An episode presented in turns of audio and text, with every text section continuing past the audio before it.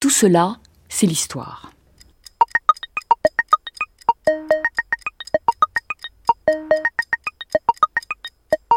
This place has everything. Come on, I show you.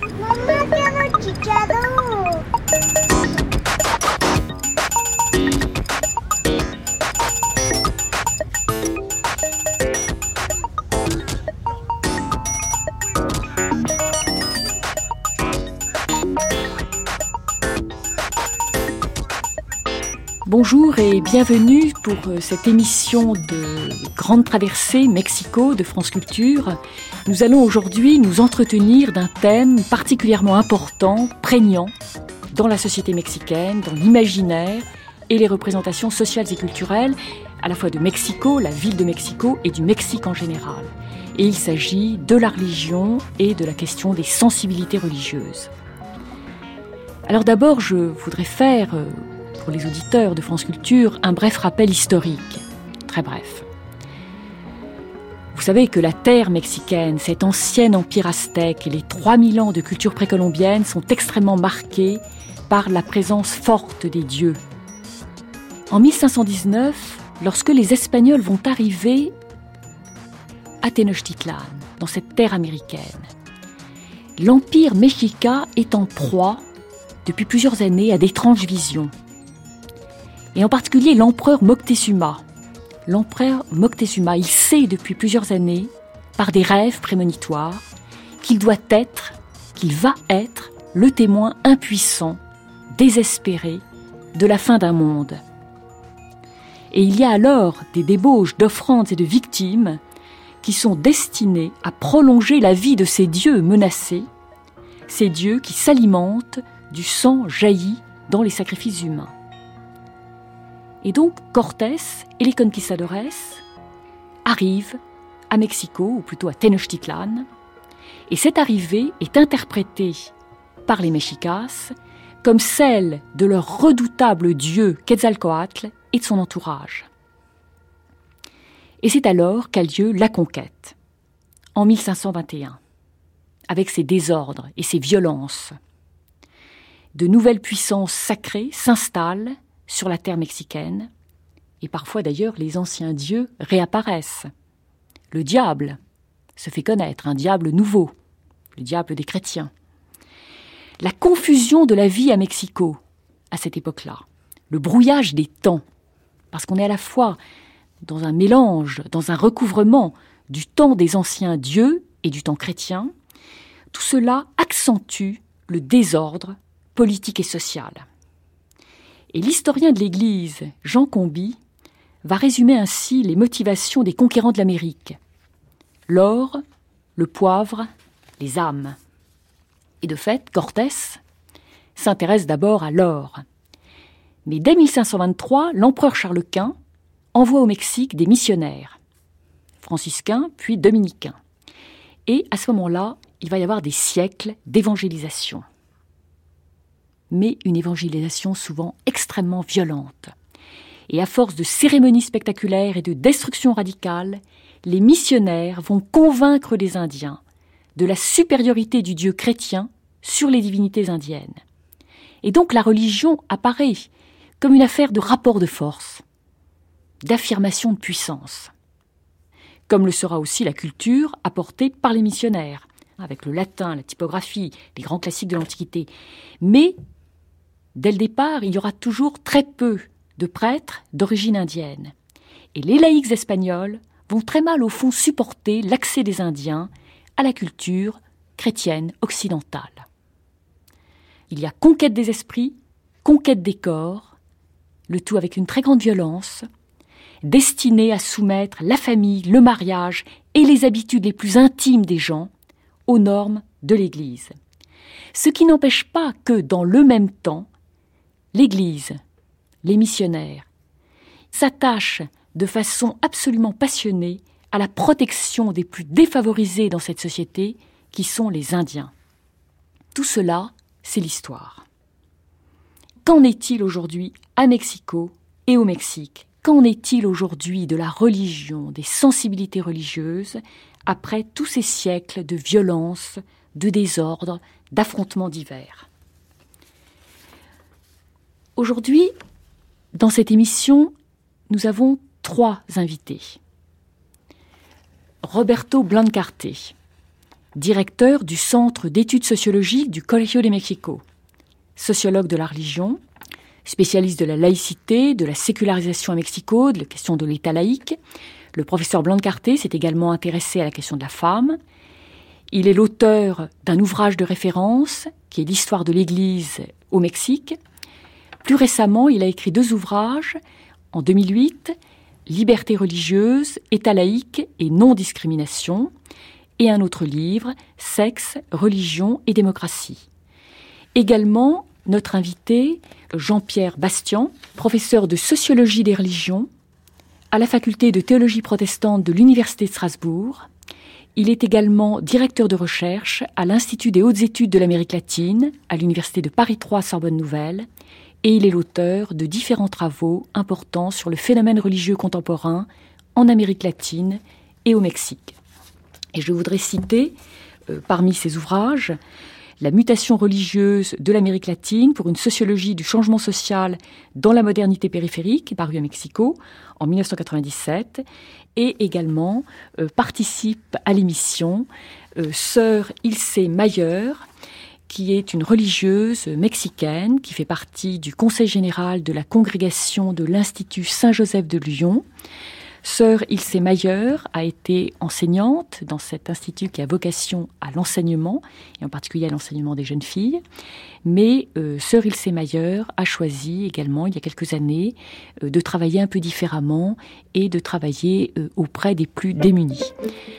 Et Alejandro Gomez de Tudo, qui est avec nous depuis Mexico. Alejandro, bonjour. Vous êtes artiste, photographe et réalisateur de films et de vidéos. Vous avez réalisé euh, très récemment un film sur le Nino Fidencio. Oui, bonjour. Merci beaucoup, Dominique, de m'avoir invité à cette émission. Et moi-même, euh, Dominique de Courcelles. Je suis directeur de recherche au CNRS, directeur de programme au Collège international de philosophie. J'enseigne en histoire comparée des religions à l'école polytechnique. Je suis l'auteur de travaux sur la pensée religieuse et la pensée théologique dans le monde hispanique. Et j'ai euh, dirigé un ouvrage collectif récemment, Créer et penser au Mexique aujourd'hui.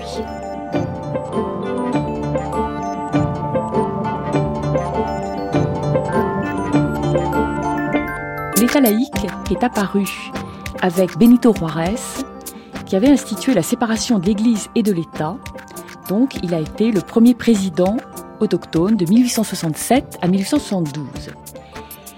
Et puis ensuite, il y a eu la présidence du général Plutarco Elias Calles, qui a été le fondateur du Parti révolutionnaire institutionnel, le PRI, et il a accentué, ce général, le profil tout à fait anticlérical de la révolution mexicaine. Et donc, il y a eu une tradition de laïcité qui s'est instituée euh, très fortement euh, au Mexique. C'est avec le gouvernement de Carlos Salinas de Gortari que la Constitution a été amendée afin que l'on puisse rétablir les relations diplomatiques avec le Vatican. Et aujourd'hui, nous constatons que dans cet État, qui donc traditionnellement, depuis quand même quelques dizaines d'années, était extrêmement laïque, il semble que euh, l'Église catholique ait tendance à vouloir beaucoup intervenir. Alors que la constitution mexicaine interdisait aux églises d'intervenir dans le débat politique, on voit par exemple tel évêque qui va euh, admonester les électeurs euh, au moment de telle élection. Par ailleurs, on sait qu'il y a eu une croisade catholique contre l'avortement. Également, plus récemment, en janvier 2009, les familles catholiques de tous les pays se sont rencontrées à Mexico le tout euh, sous l'égide du pape, qui n'était pas venu, mais qui était euh, extrêmement euh, présent, je dirais. C'était lui qui avait organisé cette rencontre des familles catholiques à Mexico même, pour s'interroger sur les grands problèmes de la société et pour montrer comment l'Église avait un rôle très important à jouer en termes de morale familiale, en termes de morale sexuelle. À ce moment-là, l'Église mexicaine en a profité pour critiquer une laïcité qui était jugée trop pesante. Alors qu'est-ce que vous en pensez, sœur Ilse? Parce qu'on a beaucoup dit quand même que cette Église, qui au fond est relativement agressive dans ces cas-là, peut permettre une certaine désaffection du catholicisme. Qu'est-ce que vous en pensez? Qu'est-ce que vous pensez de ces positions donc des évêques euh, vis-à-vis donc de cette morale familiale, sexuelle, etc. C'est un sujet difficile. Je pense que eh, il y a quelques évêques qui sont très conservateurs et les moyens de communication bons pour faire parler, pour faire dire des choses quelquefois À ces personnes-là. à ces personnes. C'est pas, je pense que c'est toute la conférence épiscopale qui, qui pense comme ça. Ce sont quelques évêques. Mais surtout à la ville de Mexico, je pense que ça joue un, un rôle très important euh, en relation à la politique. On, on est un peuple euh, religieux, alors on va à la manifestation politique, mais en même temps on va à la messe. Alors on va à la manifestation le dimanche pour les politiques, mais la cathédrale est à côté. Alors on va en même temps à la messe. Et les jeunes sont allés à la messe avec ces drapeaux du, parti politique. Et la, le cardinal était fâché contre tout ce monde qui avait les, les drapeaux de... Vous, par- vous faites allusion à quel parti politique? De Andrés Manuel López Obrador? Oui, oui. Pour les Mexicains, il n'a pas de problème. Et je pense que c'est le cardinal qui a fait le problème. Cela dit, Andrés Manuel López Obrador est quelqu'un qui est un chrétien, c'est un protestant d'origine. Mais il est, il est chrétien et il affirme sa foi, tout en disant bien que, bien sûr, il faut séparer Église et État et euh, observer parfaitement la laïcité de l'État. Oui, oui, je pense que le président Calderón est catholique et catholique d'extrême droite. Mhm. Alors ça joue un peu les, avec les, les quelques évêques. Et par exemple, avec l'archevêque Oui, de oui, Mexico, je pense Norberto. que oui. Je pense qu'elles sont euh, en contact et elles sont d'accord en appuyer certaines choses. Il y avait des mouvements au Mexique euh, depuis longtemps qu'on appelle Yunque et on sait que le président est de ce côté. De fait, dans, la, dans les réunions des familles en janvier 2009, on a vu beaucoup de mouvements comme l'Opus Dei ou les Légionnaires du Christ qui étaient quand même très représentés dans ces assemblées de famille. Oui, oui. Par exemple, quand le pape est allé au Mexique, ce sont les légionnaires de Christ, les Opus Dei, qui avaient tous les, les lieux pour voir le pape. Quand pour nous, c'est important de voir le pape. Bien sûr. Mais ceux qui avaient le droit de voir le pape, d'être avec le pape, ce sont des mouvements d'extrême droite. Est-ce que vous pensez que ça peut entraîner une désaffection euh, euh, pour le catholicisme de beaucoup de personnes, justement de ceux qui pourraient être proches de Andrés Manuel López Obrador? Je pense que non. Je pense que nous, nous sommes un peuple euh, chrétien. Et ceux qui font les têtes de l'Église, les têtes de l'État, pour les gens simples du Mhm. peuple, ça ne joue pas beaucoup. Ceux que, par exemple, avec qui vous travaillez, vous travaillez beaucoup avec les gens les plus pauvres, euh, comment ils, euh, qu'est-ce qu'ils pensent, comment ils, est-ce qu'ils réagissent? Je pense qu'elles sont dehors de tout ça. Elles vivent sa vie chrétienne d'une autre façon. Et vous pensez donc que le clergé, alors les- le curé de paroisse, est différent de l'archevêque Oui, ou des- tout à fait. Tout à fait différent. Le curé de paroisse est un curé très simple, très engagé. Pas tout, mais la plupart sont très engagés avec son peuple et très engagés avec les indigènes, avec les paysans. C'est tout à fait une autre chose que les autres clergés du, du Mexique qui est plus en contact avec les pouvoirs. On a très peu de prêtres en relation à notre population catholique.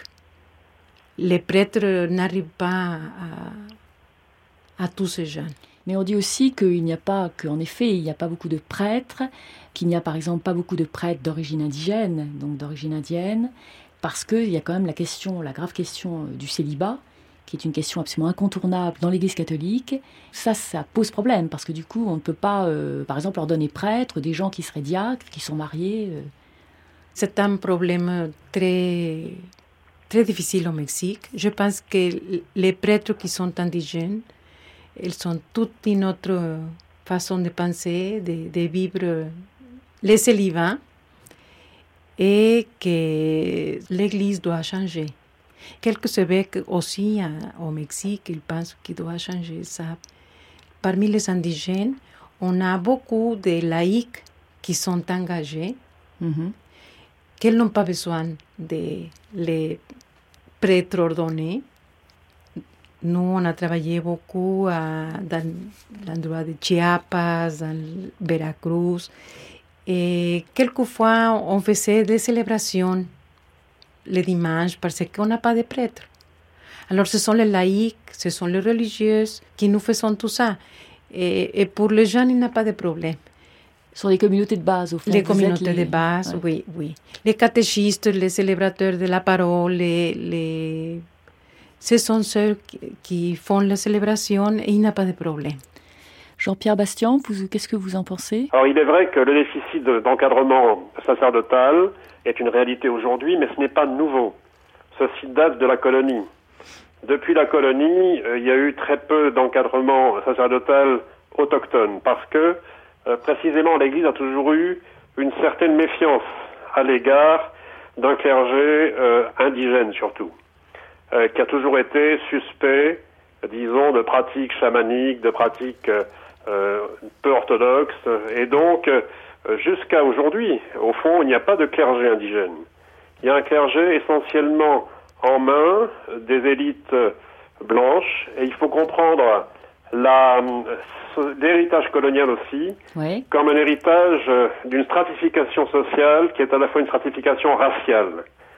Et dans une société duale, euh, coloniale, où il y avait d'un côté l'espagnol et de l'autre côté l'indien, eh bien, euh, les structures politiques et sociales ont toujours favorisé le maintien euh, des privilèges et le maintien euh, de l'accès au pouvoir aux blancs et aux métis et ont toujours écarté les Indiens de toute euh, participation au pouvoir et à la richesse. Ceci a traversé les siècles jusqu'à aujourd'hui. L'Indien reste toujours l'exclu de la société mexicaine, comme il l'était il y a cinq siècles, et ceci a provoqué, bien entendu, des révoltes constantes, dont la révolution mexicaine a été un moment emblématique euh, au début du XXe siècle, mais tout à fait récemment, le mouvement du Chiapas, n'est-ce pas, de 1994, Oui. a aussi reflété les tensions extrêmes qui traversent cette société. Et là, il y a des, quand même des grands évêques comme Samuel Ruiz. Tout à fait. Alors, euh, Samuel Ruiz a été précisément l'héritier d'un autre grand évêque, Bartholomé de las Casas, Oui, tout à fait. euh, au XVIe siècle, n'est-ce pas? Mais euh, Monseigneur Ruiz, que j'ai bien connu, euh, était euh, tout à fait euh, catastrophé du fait que Jean-Paul II, en 1992, ait refusé justement de euh, reconnaître comme prêtre euh, l'encadrement euh, qu'il avait formé de disons, d'animateurs de pastoral régional euh, au Chiapas de, de, d'animateurs indiens. Euh, c'est assez typique, si vous voulez, de l'impossibilité donc de euh, engager un mouvement par le bas du côté de l'Église catholique. Bien sûr. Or, précisément, ceci a éclaté avec la concurrence des nouveaux mouvements religieux parce que, euh, tout au contraire de l'Église catholique, ces mouvements ne sont pas le produit d'intérêts exogènes, mais sont le produit d'intérêts euh, locaux. Et les leaders religieux qui surgissent sont des Mexicains, précisément, et sont des Indiens et des Métis, qui surgissent dans cette géographie de la misère et de la marginalisation Oui. à laquelle la sœur a fait allusion, euh, qui est celle de la périphérie des grandes villes et qui est celle des périphéries rurales, en particulier indiennes. Est-ce que euh, Roberto Blancarte, vous avez quelque chose à dire là-dessus? Dans la deuxième moitié du XXe siècle, l'Église se rend compte qu'elle n'a pas, elle n'a pas fait une pastorale euh, express euh, pour le, pour le, pour les Indiens. Elle a, elle s'est dédiée complètement euh, euh, aux blancs et aux métis. Et, Voilà, et puis, que- les Indiens sont complètement euh, ma- marginalisés, non? La première fois que Jean-Paul II est arrivé, est arrivé au Mexique, il a, il a, il n'a jamais parlé des Indiens.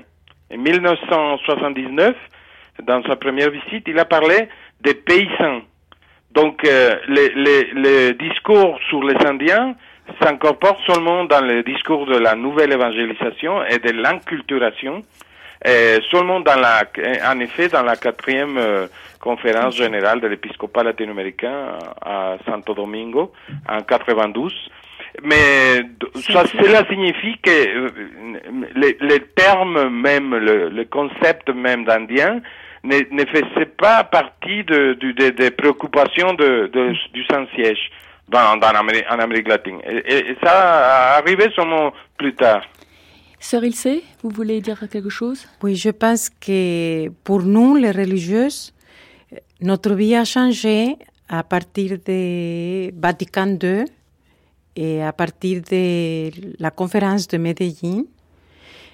Pas avec les indigènes. On est allé avec les indigènes, mais avec les, les mots d'aller avec les, les plus pauvres. Alors, je pense que c'est la vie religieuse qui est allée avec les indigènes et qui ont travaillé euh, beaucoup dans la conscientisation de, de son être comme personne, comme personnes humaines, comme chrétiennes, et qui ont formé beaucoup de catéchistes et qui a commencé à surgir une théologie indienne à partir du travail de religieuses et religieuses. Jean-Pierre Bastien Oui, alors évidemment, euh, l'Église catholique a une pastorale indigène depuis toujours, hein, depuis Bartholomé de las Casas, et euh, elle l'a toujours maintenue active. Mais c'est une chose d'avoir euh, une pastorale depuis le haut, je dirais, vers l'Indien qu'il faut conscientiser, comme on vient de le dire, et donc dynamiser. euh, et c'est autre chose de lui donner l'espace euh, au sein, disons, de, la gestion des affaires religieuses et des affaires sociales. Or, je dirais, l'Église qui va vers l'Indien ne lui donne pas la place euh, au point de vue du leadership religieux, et par conséquent, l'Indien ne se sent pas euh, intégré, je dirais, à la structure ecclésiale en particulier, entre autres. Ce que font les sectes et ce que font les nouveaux mouvements religieux, c'est de donner aux Indiens la possibilité de s'autogérer d'un point de vue religieux, ce que l'Indien avait toujours fait de manière, disons, clandestine ou semi-clandestine dans la religion populaire chamanique, euh, toujours tolérée par le clergé catholique. Mais aujourd'hui, au travers de la dérégulation religieuse qui s'est produite depuis les années 50, 60, pour différentes raisons que l'on pourra expliquer, mais entre autres dues à la mondialisation, dans ce régime de concurrence et d'ouverture euh, économique et sociale euh, des populations et des pays, eh bien, euh, l'Indien et le Métis d'ailleurs prennent des initiatives religieuses qui visent à contourner essentiellement, je dirais, les systèmes de régulation et de pouvoir religieux et politiques au Mexique comme d'ailleurs ailleurs en Amérique latine. Alors, Alejandro, vous avez, euh, vous avez filmé précisément ce type d'initiative. Donc, pouvez-vous nous parler de ce Nino ou de ces Ninos, hein, les frères de lumière, qui, dans une certaine mesure, remplacent les prêtres en ayant des fonctions sacrées et souvent thaumaturgiques? Le, le Niño Fidencio était un personnage historique. Oui. Mais en même temps, le phénomène euh, s'est- s'est évolué à, partir de sa mort. Parce que. Et quand est-ce euh, qu'il est mort, le Nino Fidencio, le personnage En historique 38. Ah, en 1938. On parle d'un phénomène historique des années 20. Oui. Et parce que le Niño euh, a commencé à développer ses, ses, ses vertus de guérisseur, on peut le considérer comme un chaman, mais surtout comme un guérisseur. D'accord. Plus important, comme un guérisseur, comme quelqu'un qui aidait les gens euh, dans leur maladie, soit psychologique que euh, physique. Mais la chose la plus importante, c'est que à partir de sa mort, qui était un, un, un, un événement assez choquant, Oui. il, il, avait, il avait dit à tout le monde dans la communauté qu'il allait revenir. Donc, euh, le, le jour même de sa mort, il y a eu une femme, connue comme Elvidita Tames, qui, qui a commencé à recevoir l'esprit du Niño. Donc, euh, à partir de ce, de ce moment-là, et il y a eu des gens qui ont commencé à se communiquer avec les Niños euh, Fidencio et ils ont commencé à guérir des gens à travers le Niño Fidencio. Et, le- phénomène auquel je me suis intéressé, et c'est pour ça que le titre du film c'est Le Niño Fidencio, c'est Frères des Lumières, à partir des années 80. Et il y a eu d'autres esprits qui ont commencé à se manifester dans la communauté. Et les gens qui, qui, qui arrivent à Espinazo deux fois par an. Où est-ce, Espinazo Espinazo se trouve à, à- à- dans l'état de Nuevo León, dans le nord du Mexique. Mhm. Et c'est un tout petit village euh, qui n'existe pas vraiment pendant toute l'année, mais qui euh, reprend une vie particulière pendant ces deux dates. C'est la célébration de, de, de, de la naissance du Niño Fidencio, qui n'est pas très précise, et le jour de sa mort, qui est précis. Donc, euh, à partir des années 80, ces, ces, ces- ces esprits ont commencé à se manifester. Et ces esprits sont assez particuliers parce qu'il s'agit de Pancho Villa, il s'agit de euh, Margarita Catalan. Aurorita et Santo Niño de Atocha. Donc, euh, chacun de, de ces, personnages euh, joue un rôle très particulier dans l'imaginaire populaire collectif. Donc, quand, je parlais des communautés, je parle des gens qui arrivent deux fois par an de, tout, de partout le Mexique et aussi des États-Unis pour, euh, disons, accomplir un rituel. Un rituel dans les lieux on appelle Ouais. saints, mais toujours on parle de saints populaires. Donc ils arrivent là dans ces, dans ces endroits qui sont très précis. C'est le, le pirulito, que c'est l'arbre sacré, avec lequel on fait encore euh, aujourd'hui des limpias, c'est-à-dire de, de, de, de nettoyage des, des, des, des- des mauvais esprits avec les gens. Et c'était là où le, le, le Niño Fidencio a commencé à faire ses pratiques de guérison. Aussi, il y a les, les charquitos. Les charquitos, c'est une espèce de, de- d'endroit où il y a de la boue. Et il y avait les porcs avant. Donc, ils mettaient des gens dans les, dans, les charquitos pour euh, accomplir le, les rituels.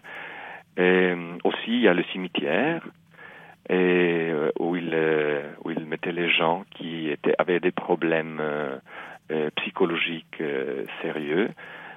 Et donc les gens arrivent, les- gens ont- sont appelés materias o cajitas, c'est-à-dire matière ou petite boîte, dans le sens qu'ils reçoivent, comme c'est un espèce de réceptacle de, de, de, de, de, de ces, esprits qui arrivent, non Et de ces morts qui se communiquent avec les vivants. Donc les cajitas ou matières arrivent à Espinazo avec leurs fidèles. Donc ils viennent un peu se ressourcer à Espinazo et développer, je dirais, leur euh, leur leur, euh, aboutir leur leur, activité. leur, rituel. Non? Et ce qui est très intéressant, c'est que chaque personne qui reçoit l'esprit, et c'est pour ça que je l'appelle un, un phénomène trans, parce qu'il y a une transdimensionnalité, une, un, un phénomène de, de, de transit aussi, euh, de trans aussi, parce que il, à- au moment où il reçoit l'esprit, ouais. il change de langage, c'est-à-dire il parle en même temps en première et troisième personne. Ils parlent par eux-mêmes et par l'esprit. Ils s'habillent comme le personnage, comme l'imaginaire collectif a, euh, disons, imprimé dans, dans, dans, dans, dans, dans le quotidien l'image du personnage. Donc, euh, par exemple, Aurorita, qui était une euh, petite fille qui était morte à, Monterrey à, euh, cause du feu qui, a pris la maison où elle habitait. Et euh, elle, est une petite fille. Donc les gens qui reçoivent l'esprit d'Aurorita parlent comme, de, comme une petite fille, s'habillent comme une petite fille. Et aussi change le ton de la de, de euh, disons le langage devient Je tout à fait particulier. Oui, je suis allé Pour pendant filmer. trois ans où, euh, euh, filmer à, à, à Espinazo, mais je pense que comme tout le monde qui, qui arrive à Espinazo, il y a plusieurs lectures. La première, c'est tellement chaotique qu'on comprend rien parce que on voit une espèce de théâtre de la vie et la vie dans le théâtre et où tout est permis euh, et au même temps il y a un ordre absolu dans le chaos. Et on voit euh, souvent ce qui m'intéresse particulièrement dans le film, est la transformation des gens euh, dans, leurs vêtements aussi, parce que il y a plusieurs hommes qui reçoit des esprits des femmes et plusieurs femmes qui reçoivent des esprits des hommes.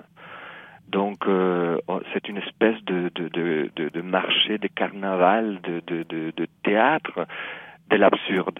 Mhm. Donc c'est assez choquant pour ce- ce- ce- celui qui arrive pour la première fois parce que c'est très attirant, mais en même temps c'est l'absurdité totale.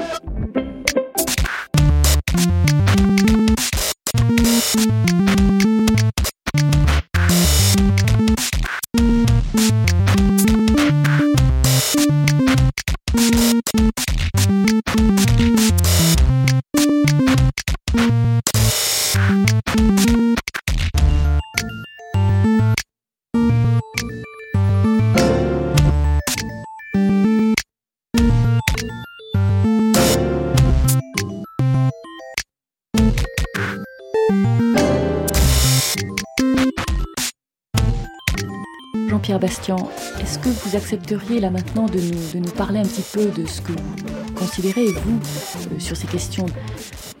Oui, bien sûr. Donc, je suis euh, euh, conscient du fait que le Mexique est en train de changer profondément d'un point de vue de la structure religieuse. Secte qui est toujours connotée de manière Tout négative. à fait, oui, oui, vous avez raison. Et je pense qu'il vaut mieux parler de nouveaux mouvements religieux. Mhm. Beaucoup sont d'origine latino-américaine, proviennent du Brésil par exemple ou d'autres pays. Et même euh, certains d'entre eux sont d'origine euh, mexicaine, euh, des mouvements endogènes, je pense au mouvement de la lumière du monde, la luz del mundo, qui a été fondé à Guadalajara, au Mexique, donc dans les années 1930. Donc on a un phénomène d'explosion religieuse qui n'est pas unilatéral, qui ne provient pas que des États-Unis, car très souvent il y a une sorte d'amalgame et dénonciation même qui euh, percevait au fond le changement religieux comme un phénomène exogène.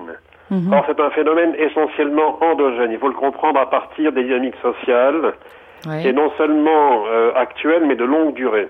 Roberto Blancarte, qu'est-ce que vous pensez Là, vous avez beaucoup travaillé sur la laïcité, vous êtes un spécialiste de la laïcité.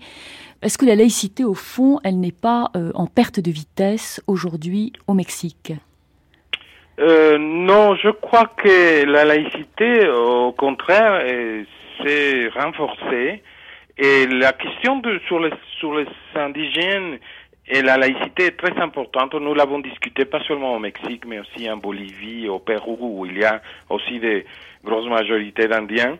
Et la question se pose comment ces communautés qui ont des cosmovisions politico-religieuses où la séparation n'existe pas, comment on peut introduire une laïcité qui sert à, à ce type de communauté? Et Je pense euh, c'est une des questions à laquelle nous avons arrivé en, comme conclusion que tout dépend de comment on définit la laïcité. Et si on se concentre à définir la laïcité sur le sur le terme de sur les fonds de séparation entre Église et État, religion politique, euh, Mhm. public privé, ça devient très difficile, bien sûr, de d'incorporer la laïcité aux communautés indiennes. Mais si la laïcité n'est n'est pas définie seulement par la par une question de séparation, mais par une question d'autonomie et droit de l'homme, alors on, on voit comment, même pour les communautés, la laïcité devient, par exemple, la possibilité de d'échapper aux contraintes historiques euh, imposées soit par l'Église catholique, soit par les États autoritaires. Donc euh, c'est une question très complexe, mais je dois dire par contre que même si on a l'impression que la laïcité est un peu en retraite, euh, la vérité est que de plus en plus ça devient un, un outil, un concept euh, important, même pour les communautés indiennes, parce que les droits de l'homme euh, s'insèrent et la liberté de conscience s'insèrent aussi dans les communautés indiennes. On a parlé, euh, on a évoqué tout à l'heure la grande misère des Indiens. Est-ce que les droits de l'homme, la liberté, etc., a du sens euh, pour des gens euh, absolument misérables et qui peuvent trouver dans de nouvelles religiosités euh, ou dans des pratiques de chamanisme, euh, bon, je pense par exemple au culte de la Santa Muerte ou des choses comme ça.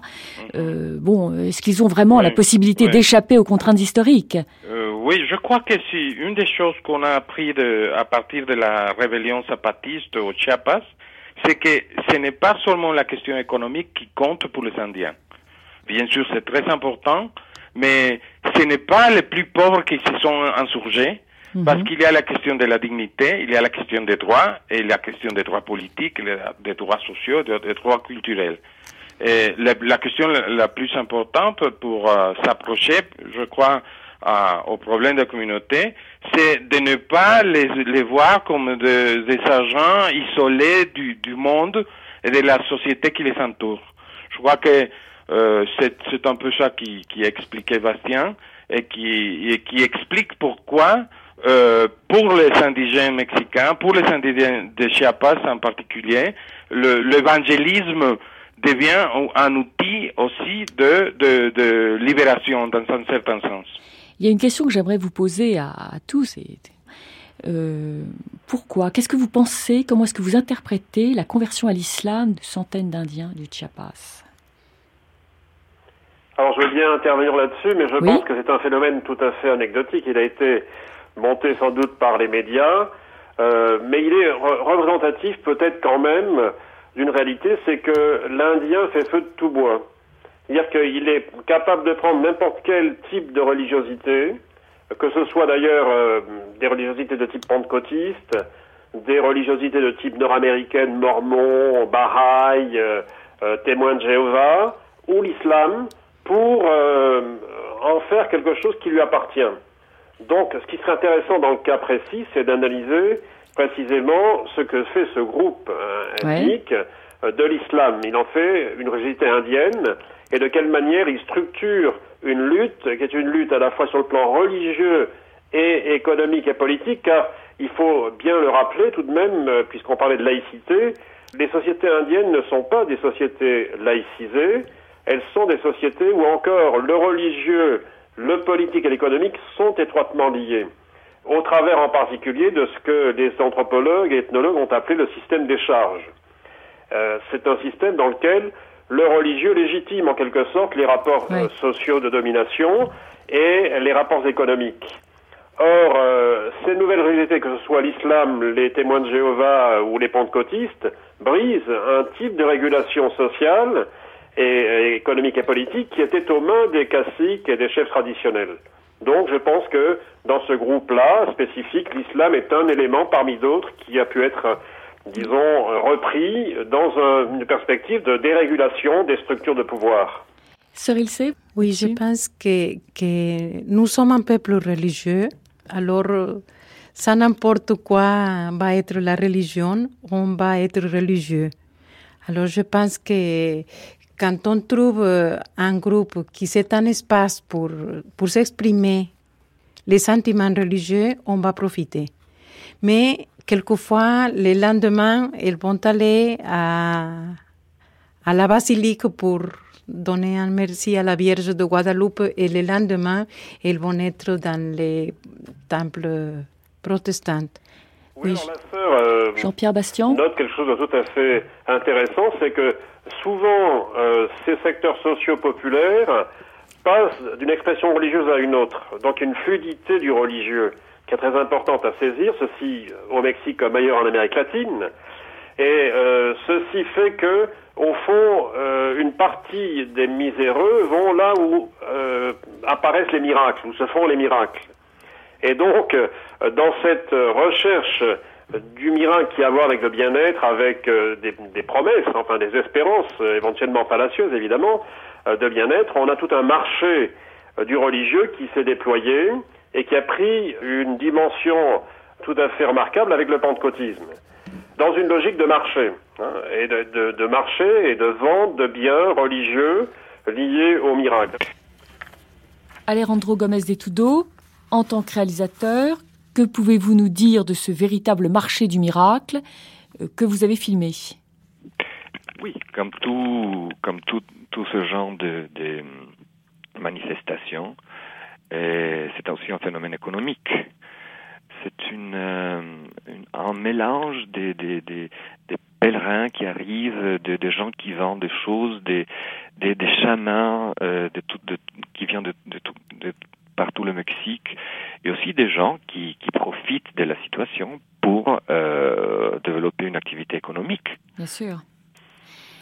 Au contraire de ce qui se passe avec un autre saint populaire de, de Sinaloa s'appelle euh, euh, Jesus Malverde. Oui. Jesus Malverde, est- est- c'est un autre Oui, c'est un personnage qui, qui est tout à fait un rapport avec euh, avec la mafia. Et son histoire est tout à fait différente. Et historiquement, n'est pas prouvable euh, qu'il est qu'il a qu'il a vécu, etc. Et ce qui se passe à Espinazo, c'est c'est dans un autre domaine. Non, il y a, il y a les mafias, disons pour les appeler d'un d'un d'un d'un- d'un Oui, d'un terme un peu générique, oui. oui, génériques, sont plutôt des mafias économiques, Mhm. c'est-à-dire des gens qui profitent de, de, de l'arrivée des pèlerins pour Ouais. pour euh, se bénéficier no- économiquement parlant. Mais les gens qui arrivent à Espinazo sont, sont des gens qui viennent de, de- des- des milieux sociaux tout à fait différents. Il y a des personnes qui ont beaucoup d'argent, il y a des personnes qui sont très pauvres. La, ma- la plupart des gens sont des gens euh, très pauvres.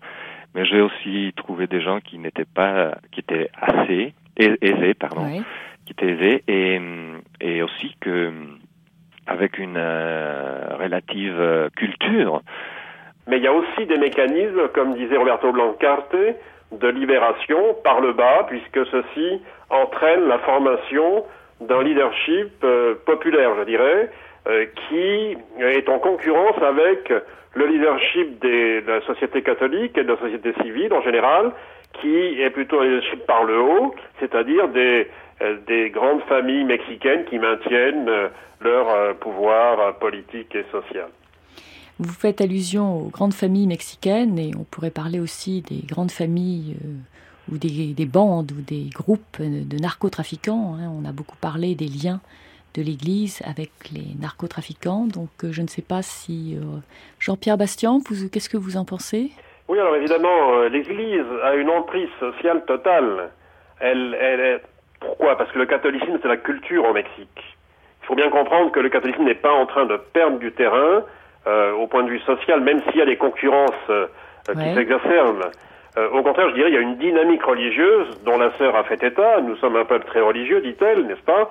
Et il est vrai que euh, au Mexique, il n'y a pas de sécularisation, il n'y a pas de privatisation du religieux, et il n'y a pas de euh, disparition du religieux ou de perte du religieux comme on peut le constater en Europe. Donc, euh, il y a au contraire, dans la logique de concurrence, une sorte euh, d'effervescence religieuse qui se manifeste donc euh, dans tout le pays. Alors, l'Église euh, euh, participe de cela et a toujours été à même de coopter de les groupes, de, de les, de les encadrer euh, ou d'être euh, à leur service parce qu'évidemment, il n'y a pas de discrimination religieuse, il n'y a pas de raison de d'écarter les uns plutôt que les autres. Bien sûr. Donc l'Église est là. euh, alors qu'il y ait des, des liens, il faudrait l'analyser. Le Mexique est un grand pays, n'est-ce pas? Il y a un pays hétérogène. Il ne faut pas l'oublier. Quand on parle du Chiapas, on ne parle pas. euh, il faut penser De que d'autres régions sont totalement différentes. Euh, je, je pense au Barrio, la région de, du centre-ouest, d'un catholicisme baroque de longue durée, euh, plutôt de métis.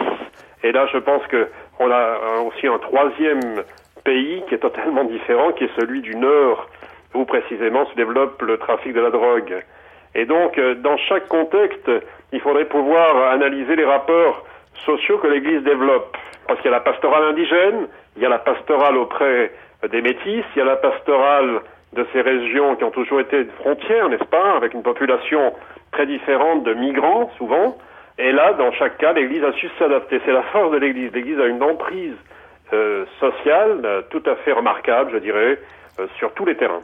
Très emblématique de cela, on peut parler de la, de la Vierge de Loreto, Nuestra Señora de Loreto, la Virène de los Ladrones, qui se déplace dans l'air et qui en effet se déplace euh, et s'adapte, enfin elle s'adapte pour tous. Elle est à la fois la patronne des aviateurs, la patronne des migrants et la patronne des voleurs. Donc euh, je pense que, ce que cette Vierge est assez emblématique de ce que vous venez de nous, de nous expliquer. Alors, on peut parler d'un phénomène de euh, diversification religieuse, de pluralité religieuse en cours, mais il faut bien saisir où se situe la dynamique actuellement. Oui. Le recensement 2000 nous donne euh, à peu près euh, 7,2% de la population qui est d'origine évangélique, c'est-à-dire en grande partie pentecôtiste, c'est-à-dire plus de 6 millions de personnes, n'est-ce pas, pour, euh, en étant large, je dirais, 50 000 juifs. pour, en étant large, 2 à 3 000 musulmans, euh, pour, en étant large, peut-être 500 scientologues, vous voyez alors la dynamique, euh, elle est dans la mondialisation, donc on trouve tous les mouvements internationaux que vous pouvez imaginer au sein des classes moyennes, urbaines, mais sont des mouvements qui restent alors dans des logiques de privatisation, dans des logiques d'esthétique religieuse, de mysticisme éventuellement, comme on retrouve l'Opus Dei, comme on retrouve tous les mouvements catholiques internationaux, n'est-ce pas, qui sont importés évidemment de, de l'Europe, n'est-ce pas, ce ne sont pas des mouvements endogènes, et qui intéressent plutôt les classes moyennes par en dessus, par exemple. Donc on a un spectre religieux qui est assez semblable à ce qu'on trouve en Europe. Mais la différence de l'Europe, c'est que on a une montée en masse de mouvements populaires, essentiellement donc de type pentecôtiste, c'est-à-dire centré sur une théologie de la pneumatologie de l'esprit, hein, euh, qui est en rupture avec d'ailleurs le protestantisme euh, classique, et qui euh, joint trois types de pratiques que sont le parler en langue, c'est-à-dire la glossolalie, la guérison divine, la thaumaturgie, et l'exorcisme. Donc au travers de ces pratiques populaires qui sont des pratiques très anciennes et qui ont été présentes dans le chamanisme également, se structure un christianisme de l'émotion qui est porteur au fond à la fois d'un renouveau de la personne et euh, d'une sorte de dynamisation d'acteurs sociaux populaires qui interviennent maintenant sur la scène religieuse et sur la scène politique. Oui, on va parler de communauté émotionnelle. Oui, de communauté émotionnelle. Ça, c'est un aspect des choses. Et de l'autre côté, la communauté se structure comme groupe de pression, comme, disons, acteur social, au niveau local d'abord. Euh, ceci est très important dans le cadre, par exemple, des communautés indiennes, où elle déstructure le pouvoir des caciques et des chefs traditionnels. Elle le remet en cause en faisant la grève des moyens de communication religieux traditionnels ou euh, dans les zones des périphéries des grandes villes comme celle de Mexico, elle permet aux pauvres également de se reconstruire dans un contexte d'anomie et d'être reconnus comme acteurs sociaux, comme elle permet aussi, dans notre contexte, au fond, je pense à Guadalajara, d'entrer dans des négociations politiques avec les partis euh, politiques au pouvoir. À Guadalajara, donc, l'église la plus importante non catholique, c'est l'église de la lumière du monde, justement. Mhm. Et c'est tout un quartier de la ville qui s'est structuré autour de cette église, de migrants depuis les années 1920-1930. Et ce qui est très intéressant, c'est qu'évidemment, ce groupe religieux a été coopté par le Parti révolutionnaire institutionnel, dont il a été un des principaux clients durant 50 ans, 60 ans. Il l'est encore aujourd'hui. Mais on a là un mécanisme, là encore, de reconnaissance sociale d'un groupe de subalternes et d'un groupe euh, populaire et miséreux au départ, qui, au fond, euh, trouve sa place par des mécanismes de négociation et d'adaptation. Mais on a d'autres cas où ceci se fait de manière très conflictuelle et où le groupe religieux dissident, en quelque sorte, permet de structurer un conflit et par le conflit d'accéder aussi à des petites parcelles de pouvoir au niveau local ou au niveau régional. Ça ne se fait pas encore au niveau national parce qu'au Mexique, dû au régime de laïcité dont on a parlé, aucun parti religieux n'est toléré. Bien que le PAN, n'est-ce pas, soit un parti qui est officiellement un parti laïque, mais un parti politique non confessionnel, mais on sait très bien que derrière le PAN, il y a tous les intérêts religieux catholiques. Oui, je crois que Sœur Ilse, là, vous êtes complètement euh, d'accord. Vous voulez dire quelque chose? Oui, oui, je pense que maintenant, ce qu'elle vient de dire, avec le PAN, il y a tout un sous, sous, soubassement. de religieux catholiques euh, très conservateurs. Alors ceci est apparu en particulier euh, avec le triomphe, n'est-ce pas, de l'an 2000, euh, et où on a vu le ministre de l'Intérieur, M. Salvador Abascal, même célébrer des messes de politiciens autour du patron euh, des politiciens euh, dans le Palais national, ce qui n'avait jamais pu euh, être conçu au Mexique depuis la rupture dont on a parlé, évoquée de Juárez au XIXe siècle, n'est-ce pas? Donc on voit bien que, au fond, que se passe-t-il? C'est qu'on a une laïcisation par le haut, mais qui n'est jamais parvenue à séculariser la société mexicaine. On a au fond un phénomène assez semblable en Turquie où on a un parti au pouvoir qui est un parti laïque, mais une société qui est profondément religieuse, comme l'a dit la sœur. Or, elle est profondément religieuse parce qu'il y a, bien entendu, une sorte de dualité entre les structures de laïcisation et de modernisation et un pays qu'on pourrait appeler profond, mais qui reste essentiellement dans des structures sociales de domination qui le maintient en quelque sorte dans un, un état de demande religieuse manifeste. Sœur Ilse, vous voulez encore dire quelque chose Et je crois que nous allons conclure là-dessus. Je pense que le peuple du Mexique est un peuple tout à fait religieux et aussi qu'à partir, je pense, des, communautés de base, beaucoup de travail avec les jeunes aussi, la pastorale de la jeunesse, on a fait beaucoup et je pense que beaucoup de ces gens qui s'est formés dans les communautés de base, dans les groupes d'église, maintenant sont dans la politique et dans les ONG. Je pense que les ONG sont un espace pour beaucoup de, de chrétiens qui sont engagés et même des des gens très très simples. Je pense que c'est pas les, les classes moyennes. On a des classes moyennes, mais on a beaucoup de monde très très simple, de pauvres, qui se sont engagés dans les ONG pour faire euh, valeurs. Oui, pour essayer de changer, d'échanger de- quelque des valeurs, des valeurs, de, de s'engager, par exemple, avec les enfants de la rue, avec les malades, avec les, même pour faire ses valeurs, ses propres droits. Mhm. Jean-Pierre Bastien, vous voulez ajouter quelque chose?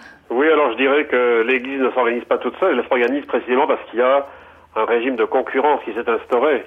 Et face euh, à un certain affaiblissement dans certaines régions en particulier, la réponse c'est précisément les dynamiques d'évangélisation, ceci d'un point de vue sociologique, j'entends. Évidemment, Mm. je ne remets pas en question la confession de foi de la sœur. Mais il est évident que l'Église a fait à Puebla, n'est-ce pas, en 1979, l'option préférentielle pour les pauvres. Et la sœur traduit bien cela dans euh, toute cette dynamique euh, que certains ont analysée euh, vers les pauvres d'un basisme tout à fait de classe moyenne, surtout, je dirais, même si aujourd'hui il y a certainement des pauvres qui participent de ces mouvements ou des ONG.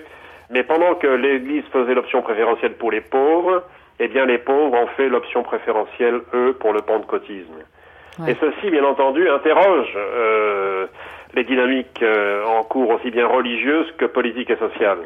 Et c'est là que se joue euh, peut-être un élément inattendu dans les dynamiques des sociétés latino-américaines, parce qu'on pensait que le changement dans les années 60 venait de la révolution politique. Et il semblerait qu'en tout cas les révolutions soient en berne aujourd'hui, même si on fête cette année le centième anniversaire de la révolution mexicaine, n'est-ce pas?